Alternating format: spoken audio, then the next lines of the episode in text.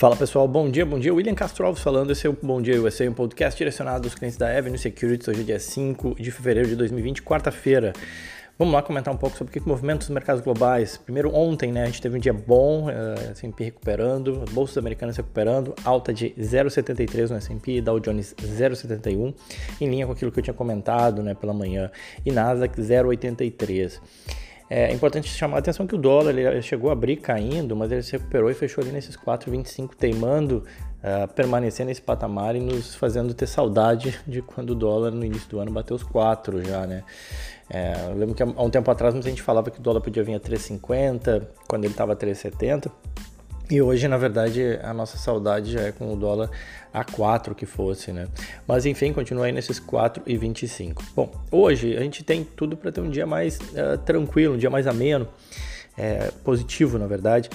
Uh, os mercados eles vão deixando de lado os receios com o corona e grande parte das bolsas sobem. O número de vítimas do vírus ele seguiu avançando, né? E os mortos também, né? Infelizmente, é, subindo para 500 o número de mortos, enquanto os casos confirmados aí aproximadamente 25 mil. A questão é que ele segue concentrado na província de Hubei, lá na China, e que chegam mais e mais notícias aí de possíveis vacinas. Então isso ajuda a acalmar o ânimo aí dos investidores. É, fora isso, o mercado também segue digerindo a safra de balanço e a gente teve dados aí é, bons, uh, por exemplo, da economia uh, europeia. A economia da zona do euro começa 2020 aí com um ritmo inesperadamente forte. O PMI, PMI da região, que é um indicador que, assim como o PIB, ele mede a atividade econômica na região da, do, específico, nesse caso na zona do euro, subiu para 51,3. Quando ele está acima de 50, mostra que a economia está avançando, então 51,3 mostra que a economia está crescendo.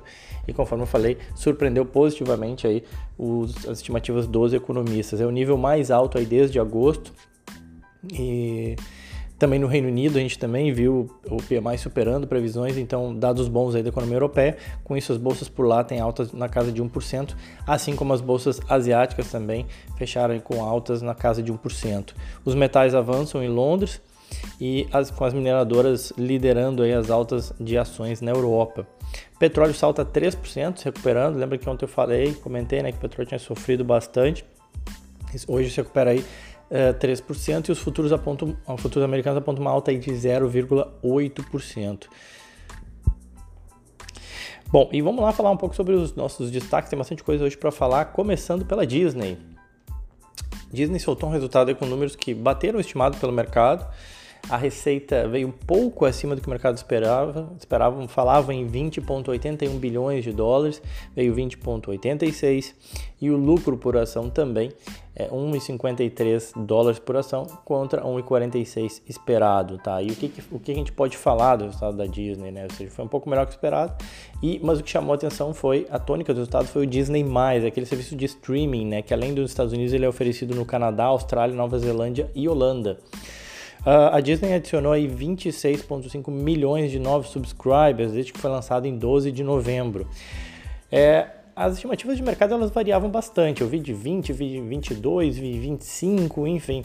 Mas mesmo os 25, que era o top range, digamos assim, né, da, das estimativas, a Disney entregou um número 1 milhão e meio a mais de subscribers do que estava sendo esperado. Então isso foi muito bom, foi, foi bem visto pelo mercado.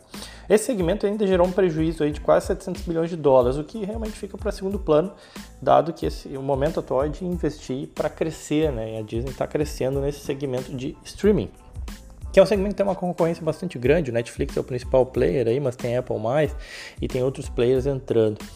Uh, além disso, né, o mercado esperava até um prejuízo maior aí nessa, nessa linha. Esperava, falavam em 800 milhões de prejuízo para essa pra linha essa de streaming e foi 693, então isso também agradou. Uh, que mais? Além disso, o sucesso do Disney ajudou aí assinaturas de outros segmentos, como foi o caso do ESPN+, que dobrou o número de assinantes de um ano para outro, o Hulu, que atingiu 30.4 milhões de subscribers, enfim, números bons aí. Fora isso, os parques seguem sendo bastante lucrativos para a Disney, gerando um crescimento aí de 9% de lucro operacional, é, quase 2,3 bilhões de dólares aí de lucro nos parques, uh, mesmo considerando aquele problema dos, em Hong Kong, né? Ou seja, os parques em Hong Kong ficaram fechados por conta dos protestantes, dos protestos, enfim. Mas ainda assim, Disney entregando bons números mais uma vez. Muita gente fala da Tesla, hoje eu vou, não vou falar, já falei ontem. Vamos falar de uma, vou falar de uma ação que todo mundo conhece, que subiu quase 60% nos últimos 12 meses. Ontem subiu mais 4% e que ninguém fala dela. Estou falando da Sony. A SNE é o código da Sony. A Sony, apesar de ser japonesa, ela tem ações negociadas nos Estados Unidos. Isso é interessante chamar a atenção. Não são só empresas americanas, né, que são negociadas nos Estados Unidos. A empresa soltou um resultado ontem melhor do que esperado pelo mercado, puxado aí pelas vendas dos Smartphone Image Sensors. O que, que é isso? Né? É um sensor que vem junto à câmera do seu celular e que basicamente transforma a, ima a imagem daquilo que você vê na LCD em imagem de fato na foto, né? E essa corrida toda dos fabricantes de celular em obter câmeras melhores, enfim, tem ajudado a, a Sony que controla nada mais nada menos que 50% desse mercado, desses sensores. É, ele fornece sensores para Apple, para Huawei, por exemplo, e a Sony diz que mesmo operando a toda a capacidade, ela não vem conseguindo dar conta da demanda. Ah, alertou inclusive aos riscos aí de supply chain, né, ou seja, de abastecimento por conta do coronavírus.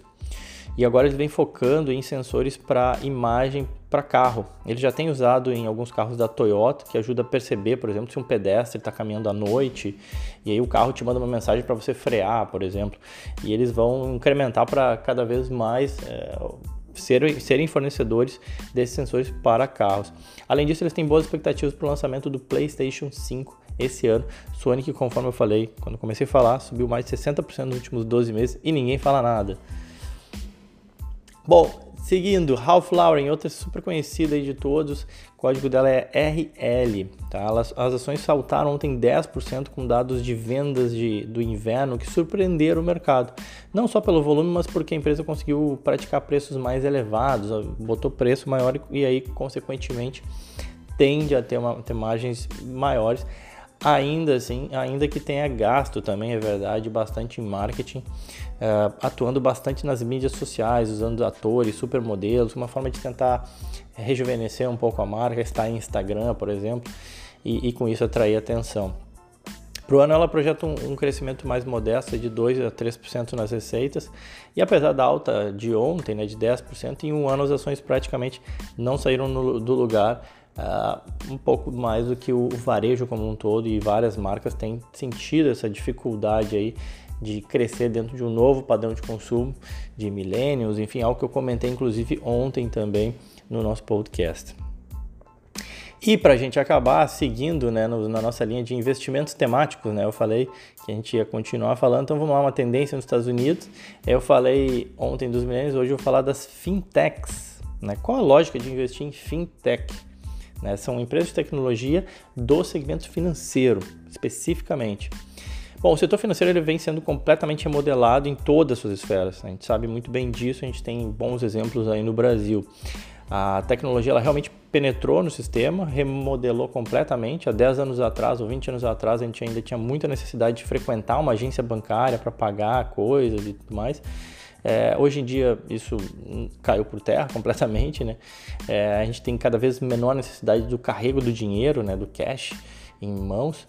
O processamento mesmo de pagamentos, investimentos, é, seguros, crédito, ou seja, todo o segmento do universo financeiro vem sendo completamente transformado. E então a lógica de investir em fintechs é exatamente para participar dessa transformação. Né?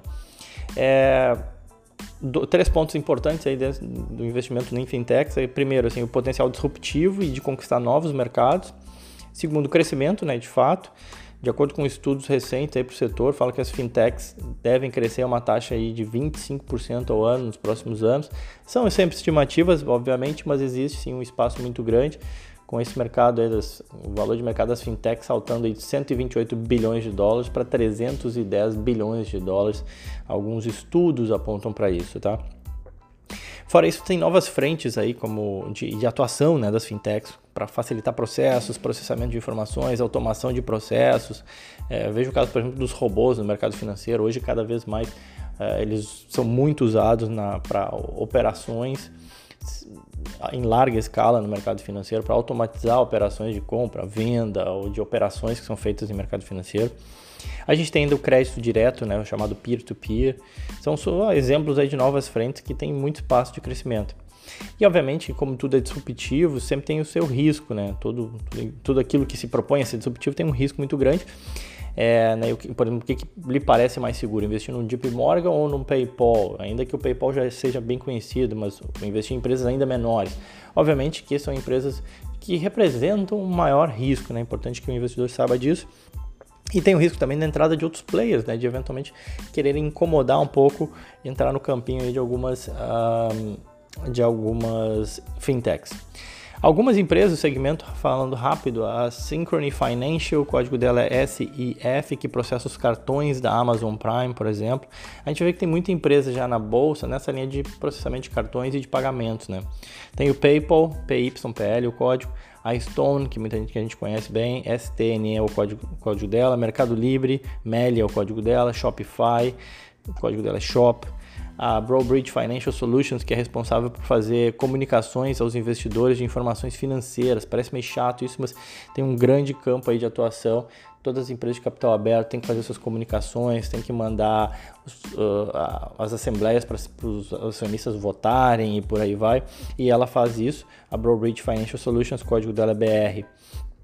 Tem ainda uma outra que é pouco conhecida, a Fiserv, código é FISV, é uma empresa do S&P 500 gigantesca, é, que faz processamento de pagamentos, soluções com bancos digitais, e-commerce, processa emissão de cartão de crédito, tem vários serviços, vale nada mais nada menos que 80 bilhões e talvez você nunca tenha ouvido falar dela, 80 bilhões de dólares. Em um ano as ações sobem 44% e em cinco anos 218%.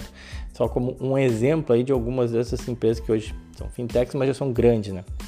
Bom, e para a gente não ficar muito longo, vamos lá falar um pouco de como se expor a esse setor. Eh, são várias essas empresas, né? São algumas alternativas, mas é, talvez a forma mais é, efetiva ou talvez a forma mais fácil né, do pequeno investidor participar desse crescimento é através dos fundos que investem essencialmente em empresas fintechs. Vou dar dois exemplos que tem na Avenue, o Global X Fintech Thematic ETF. O código dele FINX. Ele tem um peso, peso relevante, obviamente, das empresas de tecnologia. É uma carteira com 35 empresas do segmento esse de fintech. Nos últimos 12 meses teve uma alta de 30%. Tem, como por exemplo, na carteira deles a Fiserv, essa que eu comentei, além de outras empresas. É, e a vantagem é que é um, um ETF que tem uma, uma, exposição global, tem empresa holandesa, por exemplo, lá, não são apenas empresas dos Estados Unidos. Esse é o FINX. E tem também, mais focado aí na parte de pagamentos, o Prime Mobile Payment ETF. O código é o IPAY, IPAY, ele é mais focado nessas soluções de pagamentos, tem uma carteira de 40 ativos, que faz um mix aí de 60% alocado em grandes empresas e como Mastercard, Visa, como também as mais novas, como é o caso da Stone, Global Payments, PayPal, enfim. E nos últimos meses aí subiu 34%. Esse é o ePay, o Prime Mobile Payments, tá bom? Pessoal, falei demais, como de praxe, hoje a gente tem balanços da Merck, que é uma dos maiores laboratórios farmacêuticos do mundo, com market cap aí de 220 bilhões de dólares. A gente tem resultado da General Motors, que todo mundo conhece, a MetLife, grande empresa do segmento seguros aí, crescendo lucro 20% ao ano, a Boston Scientific, Scientific perdão, é, que fabrica diversos dispositivos aí médicos, em especial para o segmento aí de radiologia e cardiologia, é, todos eles divulgando resultados hoje, tá bom? Quem quiser pode me seguir no Twitter ou no Instagram, arroba Will Castro Alves, eu comento mais coisas sobre o mercado americano. Fico por aqui então, pessoal, desejo a todos um ótimo dia. Era isso, aquele abraço.